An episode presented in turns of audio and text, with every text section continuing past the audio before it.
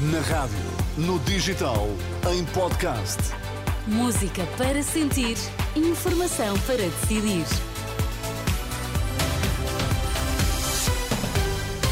Informação para decidir. Quais são os destaques a esta hora? Boa noite. Boa noite. José Sócrates fica a saber na próxima quinta-feira se vai ou não julgamento por corrupção.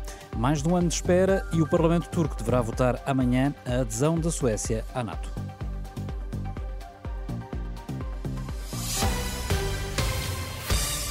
Quase três anos depois do recurso do Ministério Público sobre o debate instrutório do juiz Ivo Rosa, que em 2021 deixou cair a maioria dos crimes de que José Sócrates estava acusado, nomeadamente os crimes de corrupção, as três juízas desembargadoras da relação de Lisboa já têm uma decisão tomada. Decisão que vai ser anunciada na próxima quinta-feira, depois do almoço, segundo a agência Lusa, que cita fonte judicial. José Sócrates, que é o principal arguído deste mega processo, estava inicialmente acusado de 31 crimes, mas neste momento já só está pronunciado por seis. Resta saber então se a relação valida esta decisão ou se haverá alguma reviravolta neste caso que começou a ser investigado há mais de uma década.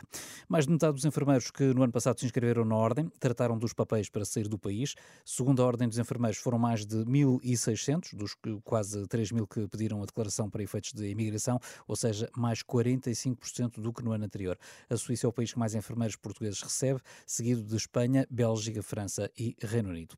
Positiva, mas não chega, é como avalia a DECO a proposta de Luís Montenegro de apoio à compra da primeira casa. O líder da AD retoma a ideia de ser o Estado a emprestar o dinheiro que falta para o financiamento de crédito na totalidade, mas Nuno Rico, da Defesa do Consumidor, entende que é preciso ir mais longe, defende que a estratégia devia passar pela garantia de juros mais bonificados. Estas medidas são positivas, é necessário algo mais, nomeadamente a questão que chegou a ser falada da, da isenção uh, do imposto de selo, por exemplo, na aquisição, também a questão da redução ou revisão das escalas do IMT e também era necessário juros mais bonificados ou um regime especial para os mais jovens. Nuno Rico, especialista em assuntos financeiros da DECO, ouvido pela jornalista Ana Fernandes Silva, depois do líder da AD ter anunciado para os casais jovens o financiamento a 100% para a compra de casa com o apoio do Estado.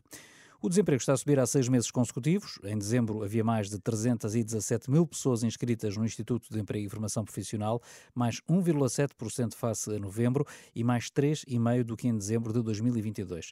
João Sergeira, economista e professor universitário, explica que este aumento do desemprego se deve sobretudo a uma diminuição da produção do setor secundário portanto, é o reflexo de um abrandamento, quer nas exportações, quer da atividade de alguns setores exportadores, por exemplo, o setor têxtil, é, que efetivamente tiveram um segundo semestre menos favorável. Em termos das habilitações dos trabalhadores, o grupo onde aumenta mais o nível de, de desemprego é naqueles que têm o ensino secundário. Não é nos licenciados, é naqueles que têm ensino secundário. João Sergeiro, ouvido pelo jornalista Vasco Bertan Franco, no dia em que o IFP revelou que o desemprego está há meio ano a aumentar, ainda de acordo com uh, o Instituto do Emprego e Formação Profissional, aumentou o número de casais uh, em que ambos os elementos estão desempregados, uma subida de 1,8% em termos homólogos, são agora cerca de 5 mil os casais uh, nessa situação. E Portugal fechou 2023 com um crescimento de 14% nas insolvências, face ao ano anterior. Segundo a COSEC, a Companhia de Seguros de Crédito, o maior número de falências ocorreu na área metropolitana do, do Porto, sendo que os distritos de Braga e Viseu, assim como a Madeira, registraram o maior crescimento do número de insolvências eh, que se verificaram especialmente eh, nos pequenos negócios de serviços, construção e também retalho. O Parlamento turco volta, vota amanhã a adesão da Suécia à NATO. A informação está a ser avançada pela imprensa turca. De recordar que a ratificação é aguardada há mais de um ano por parte dos aliados ocidentais de Ankara.